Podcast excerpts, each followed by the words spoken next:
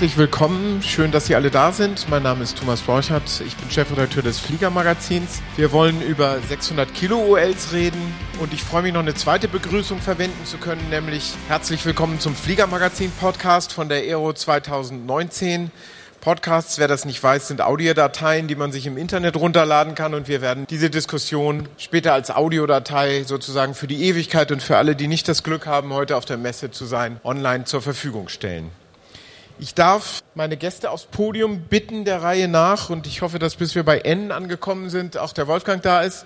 Wir haben hier Frank Einführer vom DAEC. Ist schön, dass er da ist. Vielen Dank. Bitte einfach hier. Dann kommt der Joe Konrad vom Dulf. Jetzt versuche ich mich an schwierigen Nachnamen. Tine Tomajic von Pipistrel. Ich hoffe, das war okay. Und der Wolfgang kommt hoffentlich gleich. Ja, wir saßen in ähnlicher Konfiguration vor einem Jahr hier. Da war das mit den 600 Kilo ULs noch relativ neu. Inzwischen gibt es ein zugelassenes UL in der 600 Kilo Klasse in Deutschland. Äh, das ist von Pipistrel.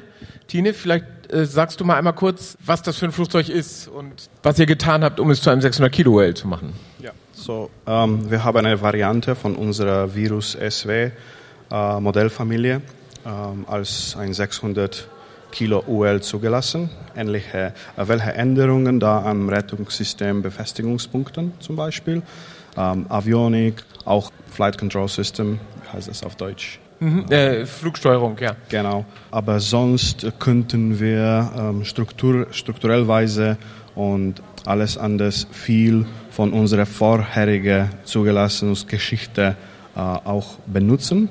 Aber wir haben diese, äh, diese Unternehmung so gemacht, dass jedes Paragraph des neuen LTF UL 2019 überprüft war. Es war nicht so, okay, jetzt haben wir ein fettiger Flugzeug hier, der mit 600 Kilo fliegen kann. Es war wirklich eine drei, vier Monate lange ständige Unternehmung, äh, um die technische Förderungen wirklich zu bestimmen. Und das kann man jetzt kaufen. Also es ist verfügbar, man kann es bestellen. Genau. Joe, die Zulassung ist ja bei euch beim Dulf erfolgt. Nun dachte ich eigentlich, das ginge noch gar nicht. Es wäre noch nicht ganz so weit. Irgendjemand hatte mal gesagt, na, September vielleicht oder so. Was habt ihr da gezaubert, dass das jetzt doch schon ging? Also Zauber war zunächst gar keiner mit dabei, sondern es war tatsächlich einfach eine sehr konzentrierte Arbeit oder Zusammenarbeit zwischen Pipistrel und Dulf. Das heißt, wie Tine schon eben gerade gesagt hat, wir haben wirklich Paragraph für Paragraph abgegrenzt und überprüft und danach waren einfach alle Paragraphen der Lufttüchtigkeitsforderung erfüllt. Wir haben bei diesem Gerät, bei der Zulassung immer die letzte Hürde, ist eben die Lärmmessung noch. Und zur Lärmmessung sind seit annähernd zwei Jahren die Bedingungen klar diskutiert, dass man eben für 600 Kilogramm auch einen höheren Lärmgrenzwert braucht.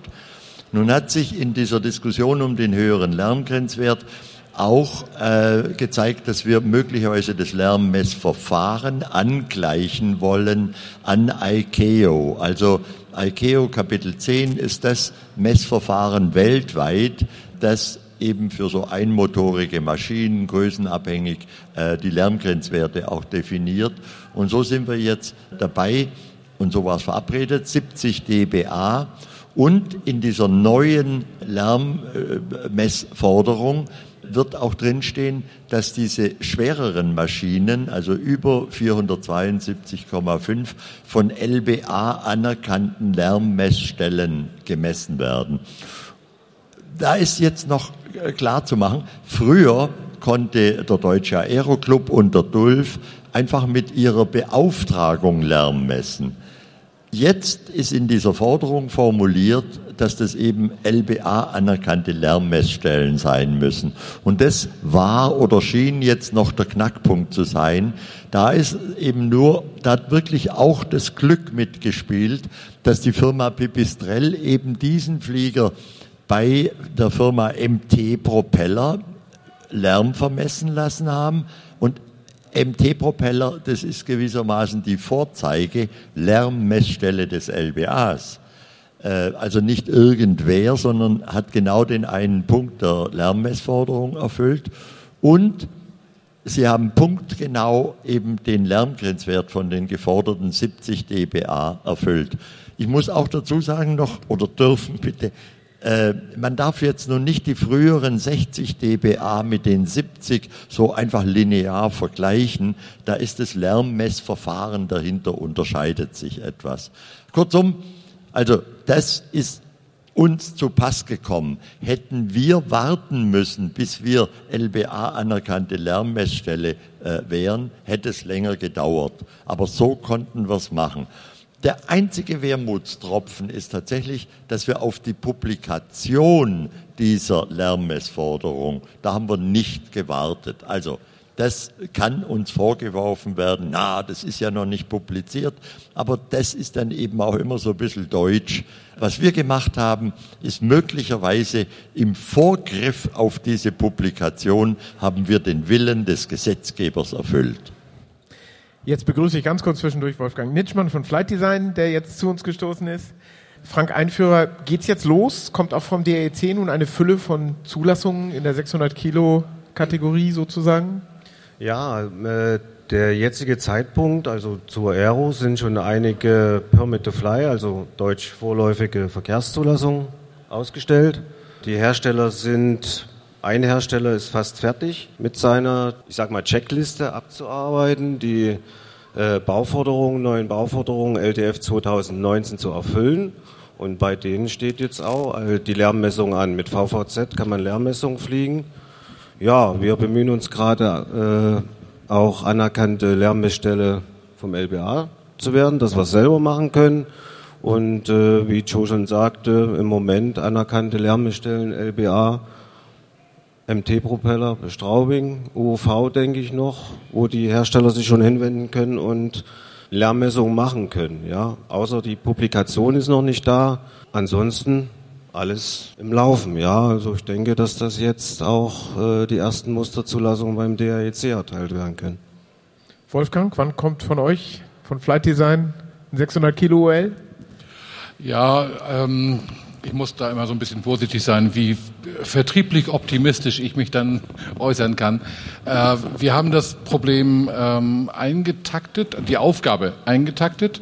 Wir haben sie weitestgehend gelöst. Wir hatten jetzt bedingt durch, äh, durch andere Produktserien im, äh, in der Pipeline haben wir etwas genussvoll gewartet, bis das Thema äh, Veröffentlichung und Lärmmessung jetzt äh, final geregelt ist.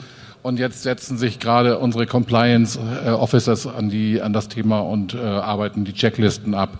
Also ich, wir verkaufen bereits äh, Flugzeuge mit der Zusage, sie sind compliant mit LTFOL 2019. Aber wir, wir erwarten unser Kennblatt müssen wir mal gucken, wie dann die Auslastung, die personelle Auslastung auch bei Michael, da bei euch im, im Büro ist dann, also ich würde mal sagen, Sommer bis, bis ja, Spätsommer, denke ich, ist das Thema durch. Tine, wie viel mehr Geld kosten 125, 127 Kilo bei Pipistrel? Keine Ahnung. uh, mein Job ist, die Flugzeuge zu entwickeln. Also uh, für wie viel wir das verkaufen, weiß ich wirklich nicht. Alles klar, dann fragen wir Flight Design. Leider. Das ist eine fiese Frage. Was ähm, kostet so ein Kilo? Das ist letztlich die Frage. Also im Prinzip kostet, kostet das Flugzeug genauso viel wie vorher. Das hatte, hatte Joe auch schon in sehr früher Zeit. Wir arbeiten ja schon sehr lange äh, an diesem Thema. Und äh, natürlich ist es so, dass auch bei Flight Design die 600 Kilo auch im Grunde genommen eine etwas lächelnde Chance betrachtet wird, mehr Features reinzupacken. Und ähm, wir haben zwar heute höhere Preise, aber wir haben auch mehr Ausstattung. Wir haben jetzt mit dem, mit dem neuen Prototyp, der da steht, zum Beispiel Airbags. Matthias hat diese Vision, die Vision Zero. Er möchte einfach niemand mehr in einer CT sterben sehen. Und äh, da haben wir sehr viel von, dieser, von diesen neuen Möglichkeiten in die, in die Zelle, in die Struktur, in die Sicherheit gepackt. Das, also der Mehrpreis wird dann auch gerechtfertigt durch mehr Ausstattung. Gleichzeitig haben wir die, die Superserie, die, ähm, die wir eigentlich bis heute auch gebaut haben, die ist praktisch preisstabil geblieben. hat aber jetzt ein Leergewicht von 290 Kilo. Das heißt, wir haben ein, tatsächlich ein Flugzeug am Markt mit mehr Zuladung als Leergewicht. Das ist fast absurd. Ne? Und da sind wir jetzt stabil geblieben. Frank, vielleicht können wir noch mal ganz kurz was zu den, zu den Grenzwerten sagen. Also ULs dürfen künftig bis zu 600 Kilo Abflugmasse haben. Wie ist die Leergewichtsfrage noch? Das ist ein bisschen komplizierter als früher. Äh, und die 600 Kilo schließen das Rettungssystem ein, um das gleich klar zu sagen. Ja, die Festschreibung oder Defini Definition von dem Leergewicht konnten wir nicht festziehen. Wir beide Verbände, DULF und DAEC. Dies gibt es in keiner Bauvorschrift der Welt, hat das LBA bei der letzten finalen Diskussion mit uns, äh, uns zu verstehen zu geben. Und äh, demnach resultiert sich das Leergewicht aus äh, jeweils 100 Kilo pro Insasse zuzüglich einer Stunde Sprit Reiseflug, je, nach je nachdem, was der jeweilige Motor verbraucht. Ja. Ob er 15 Liter verbraucht die Stunde oder 35 Liter die Stunde braucht, das wird dann halt noch errechnet als das jeweilige Leergewicht, was ein Musterflugzeug mit der jeweiligen fest eingebauten äh, Ausstattung auf die Waage bringen muss. Unser Ziel ist es, dass das jeweilige Stück, was dann der einzelne Kunde kauft und zur Verkehrszulassung bringt, dann auch dieses Leergewicht, was das Muster hat, auf die Waage bringt.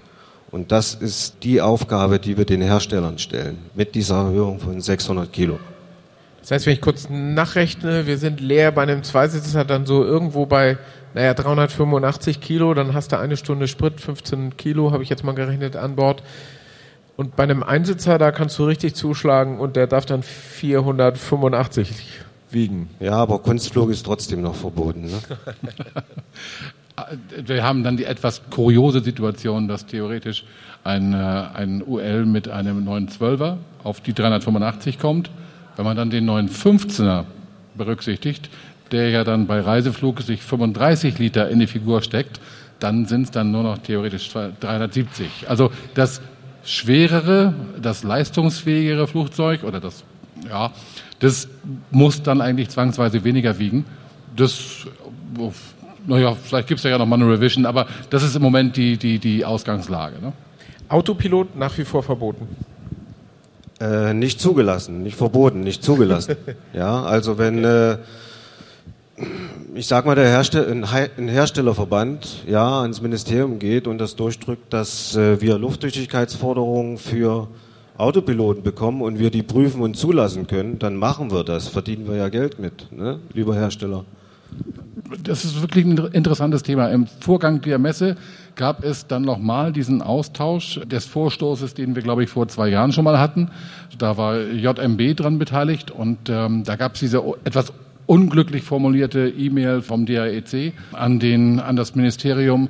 Aber ich denke mal, wenn ich heute mit weitgehend intelligenten Fahrassistenten von zu Hause auf den Flugplatz fahren darf, dann sollte es doch auch mit dem Teufel zugehen, wenn wir nicht irgendwie wenigstens einen Autopiloten in so eine UL reinkriegen. Ne? Joe, ihr habt die ersten Erfahrungen gesammelt mit der Zulassung. Gibt es irgendwelche großen Knackpunkte, die Schwierigkeiten machen bei der neuen Bauvorschrift? Also die, wo, wo man sagt, okay, da hat sich wirklich was geändert, da muss man jetzt ULs anders bauen als früher? Nee, im Gegenteil.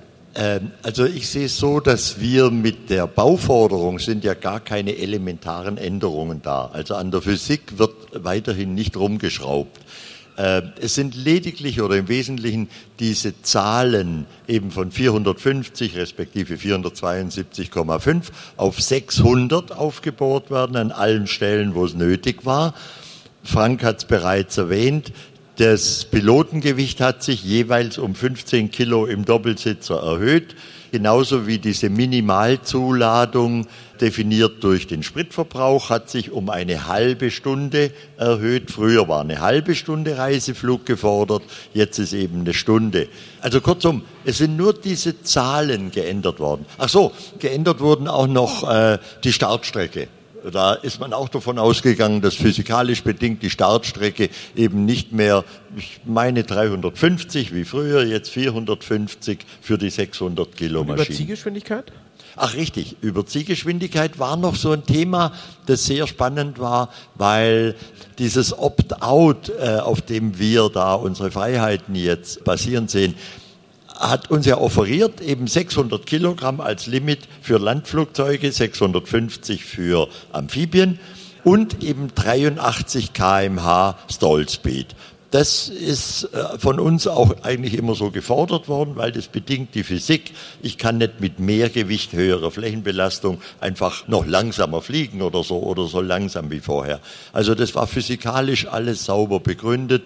Da gab es dann noch so ein bisschen Irritation, weil verschiedene Leute wollten diese hohe Stallspeed nicht weil sie doch lieber langsame Flugzeuge und, und sowas. Aber da hat auch das LBA bei uns gut mitgezogen und wir haben dann eben damit die Bestimmungen, wie es in der Basic Regulation durch dieses Opt-out definiert war, die wurden eins zu eins übernommen. Also es sind nur Zahlen geändert worden, aber eben nicht irgendwelche Anforderungen verschärft.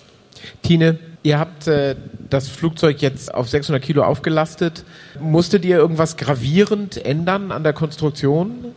Also von den äh, Ex-UL nach diesen 600 Kilo UL sind die meisten Änderungen am Fahrwerk, mhm. natürlich.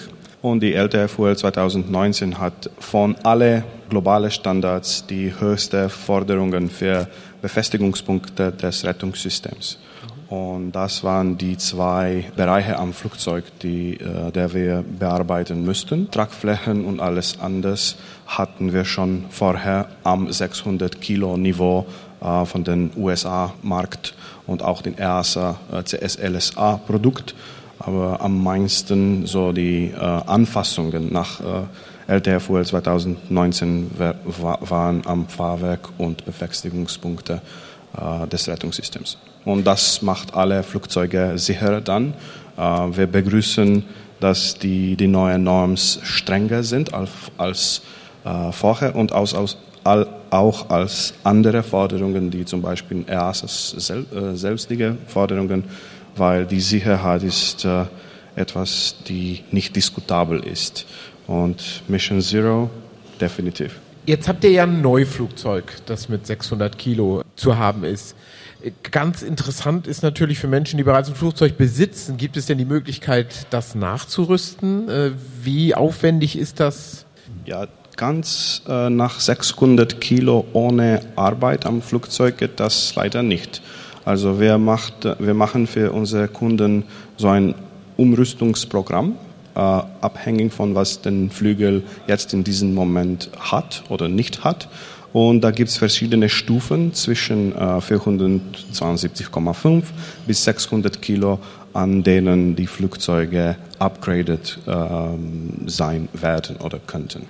Also es ist möglich, aber das ist dann noch abhängig von, was die Besitzer wollen, äh, also wie viel Arbeit daran geben und was die äh, Auskunft dann am Ende ist. Wie sieht das bei euch aus? Bei Flight Design gibt es Optionen, also bestehende Flugzeuge aufzurüsten oder arbeitet ihr jetzt erstmal an den Neuflugzeugen und dann danach der nächste Schritt, die Bestandskunden zu versorgen? Wie, wie, wie gewichtet ihr das? Wir als Flight Design sind ja im Grunde genommen die, die Auslöser dieser etwas unseligen Diskussion.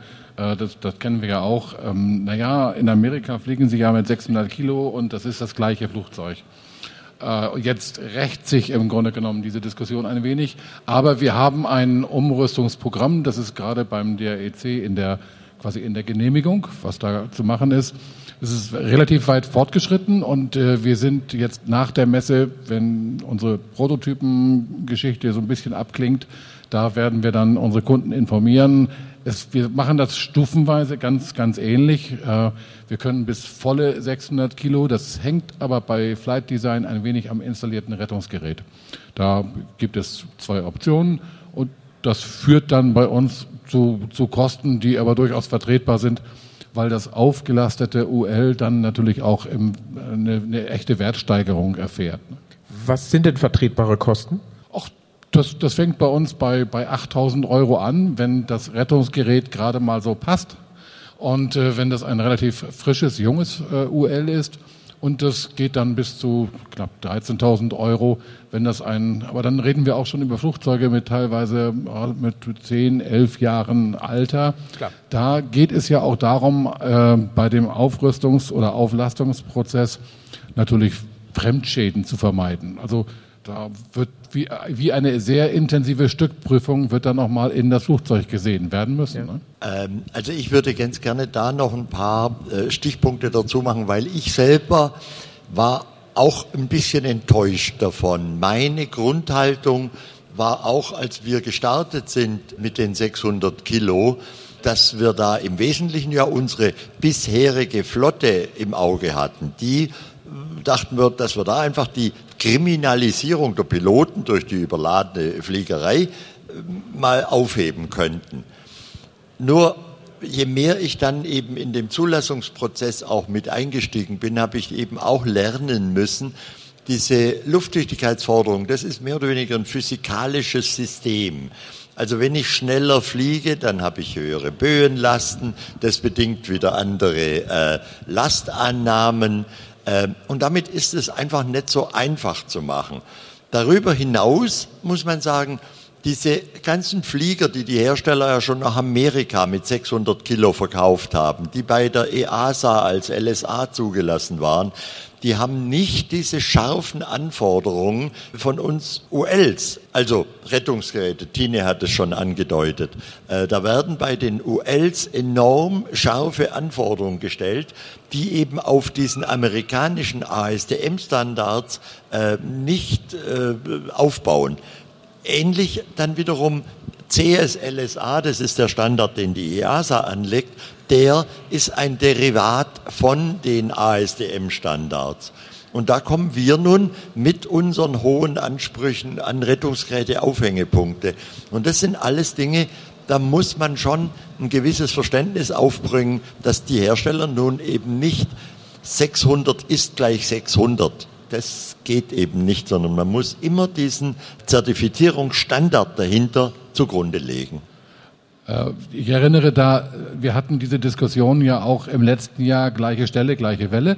Und äh, da kam die Diskussion auf, dass zum Beispiel nach CSLSA der Sicherheitsaufschlag für GFK-Flugzeuge geringer ist als für, CS, äh, für die, für die LTF-UL, die geplante, wo da diese Diskrepanz herkam. Weil Blechflieger waren äh, relativ einfach aufzulasten, da haben sich die Spielregeln nicht verändert, aber der, der LSA, Kunststoff-LSA-Hersteller, der muss, konnte ein zertifiziertes Flugzeug mit geringerem Aufwand erstellen als ein UL. Aber ich glaube, die Aufgabe ist jetzt gelöst. Ne? Frank Einführer, ähm, kann man da Zahlen dran machen? Also wie, wie viel Anträge auf Zulassung von 600 Kilo gibt es im Moment? Wie teilen die sich auf zwischen Neuflugzeugen und Auflastung älterer Flugzeuge, die bereits im Markt sind? Ich sage mal, es ist ein ganzer Stapel an Anträgen. Bei uns ist es so, aus der Historie her haben wir nicht ganz so, also äh, wir haben viele ältere Modelle noch und wir haben auch viele äh, Anträge, ältere Modelle aufzulasten. Nicht auf 600 Kilo, sondern gestaffelt 525, 540 und so weiter und so fort. Ja?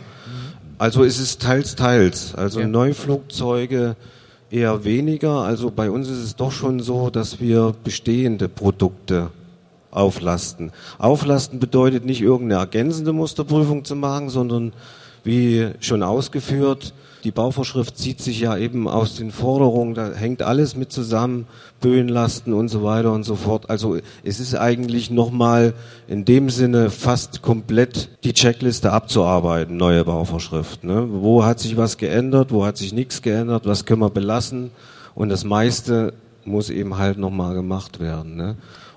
Das heißt, um das nochmal klar zu sagen, die Hersteller sagen dann, okay, ich kann mit vertretbarem Aufwand ein maximales Abfluggewicht von, sagen wir, 520, 530 Kilo erreichen. Auf die 600, da müsste ich richtig basteln, richtig arbeiten, richtig viel Aufwand reinstecken, der dann sich natürlich auch im Preis niederschlägt.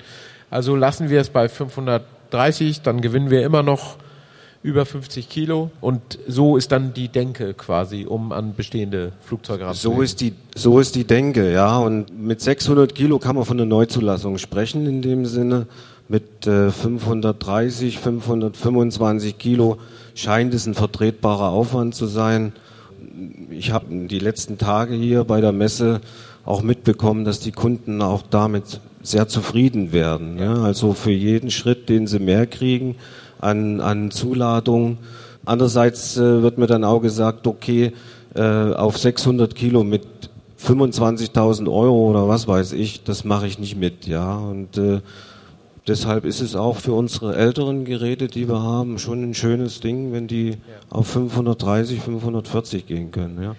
Tine, jetzt habt ihr ein Flugzeug entwickelt und fertig äh, als 600 Kilo. Kommt da jetzt gleich das nächste und das übernächste oder ist jetzt erstmal gut? Oh nein, das sind definitiv immer die nächsten Flugzeuge äh, bei uns.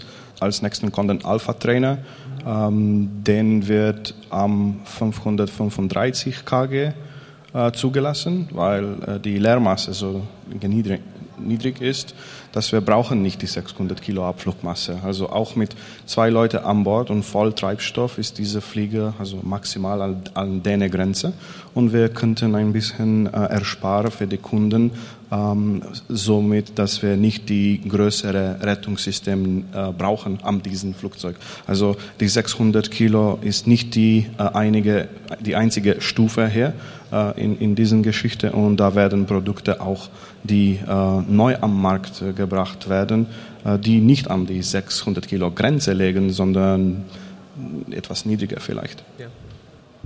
Jetzt haben wir die erste halbe Stunde rum, deswegen würde ich gerne, meine Damen und Herren, Ihre Fragen den Herrn hier äh, zubringen und deswegen komme ich einfach mal runter. Gibt es Fragen aus, der, aus dem Publikum? Also ich habe nicht direkt eine Frage, aber ich möchte euch vielleicht mal meine Erfahrungswerte äh, mitteilen. Ich bin an meinen Hersteller herangetreten und habe ihm die Frage gestellt, ob ein Upgrade äh, überhaupt generell möglich wäre. Ich äh, möchte nicht, nicht unbedingt 600 Kilo, aber mit 540 wäre ich also schon zufrieden. Äh, ich wurde sehr angenehm empfangen von gut aussehenden, leicht bekleideten Damen. Und äh, als ich meine Frage dann anbrachte, hat man unter die Theke gegriffen und von einem Zettel abgelesen, aus welchem Grund diese Firma das nicht tun würde. Hm? Also es geht ganz einfach nicht. Ich äh, konnte nicht widersprechen, ich musste das, das auch so akzeptieren und äh, aus diesem Grund äh, teile ich eigentlich nicht den Optimismus, was das Upgrade von bestehenden ULs anbetrifft, wie das jetzt eben von euch äh, vorgetragen wurde. Ich möchte aber auch äh, betonen, dass wenn ich mir ein neues äh, UL kaufen werde, dass es garantiert bei einer Firma sein wird, die auch dem Upgraden der bestehenden Flugzeuge aufgeschlossen ist. Joe, Frank, möchte einer von euch vielleicht kurz was dazu sagen? Warum nicht, kann nicht jeder Hersteller, warum will nicht jeder Hersteller? Habt ihr da ein Gefühl? Also ich kann mich erinnern, dass wir von Anfang an sehr, sehr deutlich auch die Kunden alle und die Piloten darauf hingewiesen haben, dass die Auflastung auf 600 oder eben Zwischenstufen, selbst wenn sie kommt, nicht bedeutet, dass jeder Hersteller A in der Lage oder gewillt ist. Ich meine, das sind mitunter auch unternehmerische Entscheidungen, die ein Hersteller zu treffen hat. Natürlich ist das enttäuschend, sowas. Ich kann das menschlich verstehen. Auf der anderen Seite müssen wir aber einfach auch akzeptieren, das sind auch Marktgesetze, auch denen sind die Hersteller unterworfen. Da hilft nichts anderes als akzeptieren. Deine Reaktion ist insofern genauso richtig, dass du sagst, der Hersteller, der seine äh, Piloten gut supportet, das scheint mein Hersteller der Wahl zu sein. Das ist ein gutes Recht, so eine Entscheidung zu treffen. Gibt es weitere Fragen? Ich gehe mal einmal zu einem Herrn, den ich kenne, nämlich Peter Wolter vom Fliegermagazin. Ja, mich würde interessieren, ob es andere UL-Hersteller außer Pipistrel gibt, die bei einer LBA anerkannten Lärmmessstelle gemessen haben, sodass die also auch schon jetzt verkaufen können. Also bei unseren Anträgen Luftsportgerätebüro gibt es keine, die gemessen haben bisher, nach diesem neuen ICAO Kapitel 10. Joe, bei euch? Das kann ich nicht genau sagen. Also es ist denkbar. Wir müssen schon sehen, Pipistrel ist da einfach schon sehr, sehr lange und sehr breit auf dem Markt aufgestellt. Das heißt, Pipistrel hat ja auch so eine EASA LSA-Zulassung äh, und dort waren diese Forderungen ähnlich oder gleichbleibend. Und Insofern habe ich das ja auch so in so einer Pressestellungnahme mal geschrieben. Natürlich konnte Pipistrel aufgrund ihrer breiten Aufstellung da aus dem Vollen schöpfen, in, mit den Nachweisen, die sie einfach schon in der Schublade hatten. Ja, also bei, bei Flight Design haben wir äh, tatsächlich etwas gezögert, weil wir das genaue Verfahren noch nicht kannten und ähm, glauben da jetzt Klarheit zu haben äh, und werden jetzt die nötigen Schritte einleiten. Wir hatten immer noch so ein bisschen gehofft, dass dort so ein bisschen Messvernunft einziehen würde, weil ja, äh, es ist ja jetzt nicht so, dass wir in den, in den traditionellen vorhandenen Messwerten jetzt gigantische Überraschungen gehabt hätten. Insofern kann ich mir jetzt auch nicht vorstellen, dass die Lärm, die nochmalige Lärmmessung, gerade auch von bestehenden Mustern, dort zu, zu riesen Neubewertungen führen wird. Aber das ist eben so und da werden wir uns ähm, klar äh, unterwerfen. Und wenn wir wissen, wie es ganz genau funktioniert, dann werden wir es auch einleiten. Hänge da noch mal eine Frage dran, äh, vielleicht an dich, Joe, und an, an Frank auch. Die, so ein bisschen steckt ja dahinter die Frage, okay, wann kommen denn die nächsten zwei, drei, vier, fünf Zulassungen? Wann kommen die nächsten zwei, drei Zulassungen? Ja, wenn die Hersteller ihren kompletten Satz abgeliefert haben, wenn der geprüft ist, ja, und mhm. wenn die Lärmmessung erfolgreich ist. Also bei uns sieht es so aus, dass wir derzeit 28 äh, Anträge auf 600 oder eben Auflastung haben. Es sind natürlich auch geringere äh, Gewichtsgrenzen da. Und wir haben uns diesem Grundsatz verschrieben, dass wir nicht die Firmen, die am frühesten, also nach, nach, nach Auftragseingang praktisch, abarbeiten, sondern wir sagen einfach, wer am stärksten malt, der kommt zuerst. Also das heißt tatsächlich, wie die Hersteller uns zuliefern, äh, so werden wir abarbeiten. Und wenn ich mir das jetzt so vorstelle, das haben wir zwei, drei Firmen im Beritt gerade, die sehr gut dabei liegen und das sind dann vielleicht zwei Monaten, in zwei Monaten könnte ich mir die nächste Zulassung äh, vorstellen und auch insbesondere mit Pipistrel und Alpha Trainer, das ist schon das nächste Projekt, an dem wir eben auch wieder mit Hochdruck arbeiten. Also äh, Pipistrel könnte bei uns da schon wieder ins Rennen gehen. Gibt es weitere Fragen? Ähm, ich hätte zwei Fragen. Die eine Frage betrifft die Flugplätze. Gibt es da jetzt auch neue Regelungen, dass zum Beispiel ein Flugplatz die Landes- oder die Startstrecke zu kurz ist, dass, dass man da quasi dann sagen kann, der Platz ist zugelassen für ULs bis, 2, bis 472, aber nicht für mehr? Und die zweite Frage wäre an den Herrn ähm, Thiene, ob die Erwartung, dadurch, dass er jetzt als erstes im Markt ist mit für 600 Kilo ULs, ob sich die Erwartungen erfüllt haben, was die Verkaufszahlen anbelangt. Also dann darf ich das übernehmen zu den Flugplätzen, Tine. Da bist du nicht ganz so firm hier in Deutschland. nee, es ist so, grundsätzlich ändert sich daran gar nichts. Wir hatten bisher auch schon kurze Startplätze, wo man mit manchen Maschinen nicht rein oder rausgekommen ist. Und genauso wird es hier weitergehen mit 600 Kilo. Wir ermahnen da alle Piloten, wirklich nach Handbuch auch zu fliegen und sich da langsam mal ranzutasten. Also welche Startstrecke, welche Landestrecke hat denn dieses neue, schwerere Flugzeug und ist der Flugplatz, den ich anzufliegen beabsichtige, überhaupt dafür geeignet? Also das ist eine Sache, die liegt voll und ganz in der Verantwortung des Piloten und wird nicht irgendwie reguliert. Also die Frage ist der, eben auch nichts Neues. Die Frage der Zulassung eines Flugplatzes nur als UL-Flugplatz, ist die beschränkt nee, auf Wir haben auch da bei gar keine äh, Grundbedingungen. Wir haben uralte Regeln aus, weiß ich nicht, 1993, wo so Richtlinien, danach muss ein UL-Platz mindestens 150 Meter haben. Naja, das ist ja für Trikes oder für Motorschirme, ist das ein toller Flugplatz möglicherweise. Aber heute schon haben wir mit bestimmten Maschinen keine Chance, mit den 150 zurechtzukommen. Ja. Vielleicht können das sogar begabte Piloten, aber das ist deren Verantwortung. Nee, Nee, ich will nur deutlich machen, das ist ja auch in der Ecofliegerei ist das nichts anderes. Es gibt allenthalben Flugplätze, da brauche ich mit bestimmten Maschinen gar nicht daran zu denken. Dann kommt es darauf an, ist der nass, der Platz, ist er hoch gelegen, ist es heißes Wetter und danach äh, bemisst sich einfach Start- und Landestrecke. Das ist Verantwortung des Piloten. Tine. Also eine Kristallkugel habe ich nicht. Für die äh, Verkaufungszahlen reden wir vielleicht nächstes Jahr. Aber Interesse ist schon da. Haben beide Seiten, äh, sowohl für Neuprodukte jetzt am 600 kg Grenze, äh, sowohl Upgrades. Also die sind ziemlich gut balanciert. Äh, das kann ich jetzt in diesem Moment sagen. Also wir haben auch veröffentlicht, dass denn die Zulassung da ist, zwei Tage vorher. Also es ist alles sehr, sehr frisch und neu für alle. So, ich möchte erstmal ähm, mich ganz herzlich bedanken für unsere Interessenvertreter, die das durchgezogen haben, gegen alle möglichen Unkenrufer, äh, dass das alles in die Hose geht. Äh, ganz herzlichen Dank an den DULF und an den DRC, die das mit den 600 Kilo durchgezogen haben.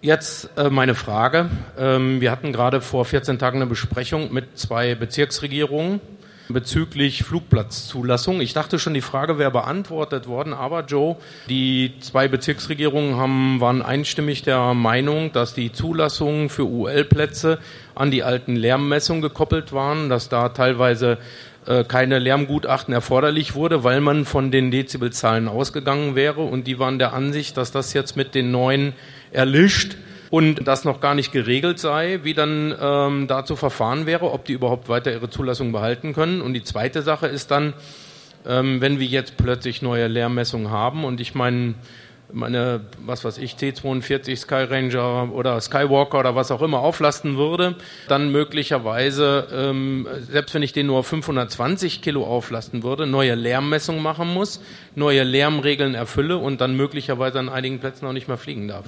Das ist eine ganz schwierige Frage. Also, weil das ist, äh, Norddeutsche sagen da ja Spökenkickerei dazu. Natürlich, das ist Zukunft, das müssen wir jetzt sehen, wie sich das im Einzelfall entwickeln wird. Wir müssen nur sehen, Flugplatzzulassung ist Ländersache. In den Ländern haben wir dann noch unterschiedliche Regierungsbezirke, äh, Regierungspräsidien, Bezirksregierungen oder wer immer das dort macht. Und dort haben wir dann noch unterschiedliche Sachbearbeiter in unterschiedlicher Tagesform. Also du sprichst da so viele Variabilitäten an, die kann ich jetzt nicht wirklich beantworten. Das ist natürlich denkbar, weil in Deutschland haben wir einfach das Problem, ein Flugplatz definiert sich im Prinzip ja dadurch, dass ein Windsack da ist und eine Bürgerinitiative gegen Fluglärm. Je aktiver diese Bürgerinitiative ist, desto eher wird diese Frage von dir aufkommen. Ich kann dir Ecken in Deutschland sagen, wo wir wirklich andersrum verfahren. Ja, was ist denn bei euch los? Wieso fliegt ihr nimmer? Äh, also wenn dann kein Geräusch mehr stattfindet, dann sind die Leute traurig, weil dann ist ja nichts mehr los. Gibt's auch in Deutschland. Also all von solchen Faktoren werden wir da abhängig sein. Und ich denke auch, da werden die Piloten mit in die Verantwortung genommen, wie die ihre Anflugverfahren machen, wie sie Platzrunden einhalten. Also Tatsache ist, wir nähern uns mit den 600 Kilo und auch mit dem Lärmgrenzwert eben an andere einmotorige Flugzeuge an. Und jetzt müssen wir sehen, was wir in der Zukunft noch entwickeln können. Ob wir da einen erhöhten, erhöhten Lärmschutz eventuell entwickeln können zu diesem Lärmgrenzwert, ob da besondere äh, Möglichkeiten bestehen, müssen wir wirklich alles entwickeln. Also eine klare Antwort darfst du auf die sicher berechtigte Frage aber nicht erwarten. Gibt es weitere Fragen? Also ich habe äh, im letzten Jahr diese Diskussion auch mit äh, verfolgt und habe im letzten Jahr eine gewisse Euphorie festgestellt, äh, ähnlich für die Piloten, äh, die Ultraleichtpiloten, realistische Gewichtskategorien sicherstellen zu können. Bei der jetzigen Diskussion stelle ich eine gewisse Depression fest. Äh, ich würde nicht sagen, man sagt jetzt, äh, jetzt ist, sind 600 Kilo da, und wir freuen uns nicht drüber. Ich würde das eher hören, dass das als Erfolgsmeldung äh, gehandelt wird. Oder ist vielleicht die Depression deswegen da, weil es einfach nicht so einfach ist, das jetzt in die Realität umzusetzen von Seiten der Behörden? Oder erwarten sich die Produzenten äh, vielleicht äh, Pro Probleme oder Kosten, mit denen man nicht gerechnet hat? Warum ist da nicht die Euphorie jetzt so wie im letzten Jahr? Also das kann ich ganz klar, das kann ich ganz klar beantworten. Die, die Euphorie im letzten Jahr, die war auch ein wenig äh, davon bestimmt, dass wir das kerndicke Brett gebohrt haben. Also diese, diese Aufgabe, die Joe da geleistet hat mit der europäischen, also in der europäischen Verwaltung, das war eine Aufgabe, für die man auch eine ganze Menge Euphorie brauchte. Jetzt ist es so, dass wir uns jetzt ein bisschen mit Details herum ach, plagen ist ein schlechtes Wort, aber wir müssen sie halt lösen. Sie sind als Aufgaben in, in, den, in den Administrationen verankert. Und ja, wir alle wissen, die Details, da hat keiner so richtig Lust dazu, aber sie müssen, müssen halt gemacht werden. Was ich allerdings auch auf der Herstellerseite ganz klar sagen kann, wir führen heute andere Gespräche. Ich bin seit 20 Jahren hier auf der Messe und äh, die letzten Jahre war sehr viel von diesem ganzen Zweifel geprägt. Na ja, und dann kaufe ich mir, wenn ich mir jetzt ein 470 Kilo UL kaufe, dann und dann die 600 Kilo kommen, dann ist das ja nichts mehr wert. Und da gab es riesen, riesen Entscheidungsverzögerungen bis in St. Nimmerleinstag hinaus. Viele Leute haben dann auch zwischenzeitlich aufgehört mit dem Fliegen. Seit einem Jahr und seit ziemlich genau der, letzte, also der Messe im letzten Jahr ist es so, dass die Leute endlich, die, unsere Kunden und Interessenten auch für sich verinnerlicht haben, yo, ich kann wieder mit gutem Gewissen ein Ultraleichtflugzeug kaufen, weil was immer die dann noch im Detail an den Regeln fummeln, aber ich kann, ich weiß, dass meine Kaufentscheidung heute eine werthaltige Entscheidung ist. Und das sorgt für, bei uns allen für, für eine gewisse Grundentspannung. Und die, die, die Stimmung bei den Kunden ist positiver. Die, äh, die, ach, unsere Planung, unsere Möglichkeit zu planen als Hersteller ist einfach sicherer geworden, es ist besser geworden. Und das sind ehrlich gesagt diese kleinen Fragen wie Lärmmessung oder äh, Nachweis hier und Nordweis hier sind zwar unromantisch, aber sie sind kleine, ganz kleine Steine auf dem langen, geraden Weg zu einer kontinuierlichen äh, Luftfahrtverwaltung in dem kleinen Luftsportbereich.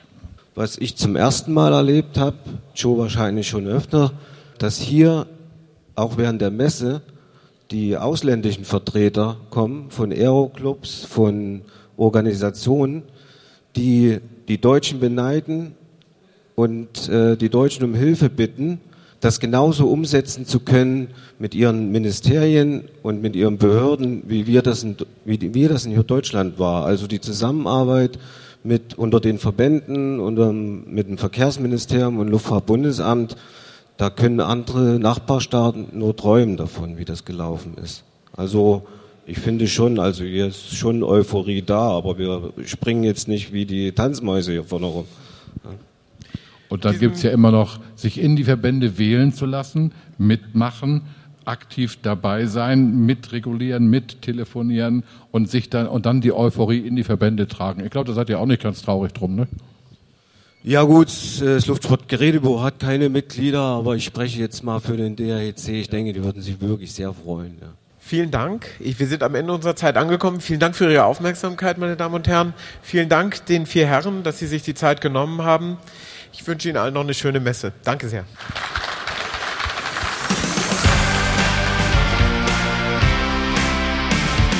Das war unser Fliegermagazin-Podcast. Schön, dass Sie dabei waren.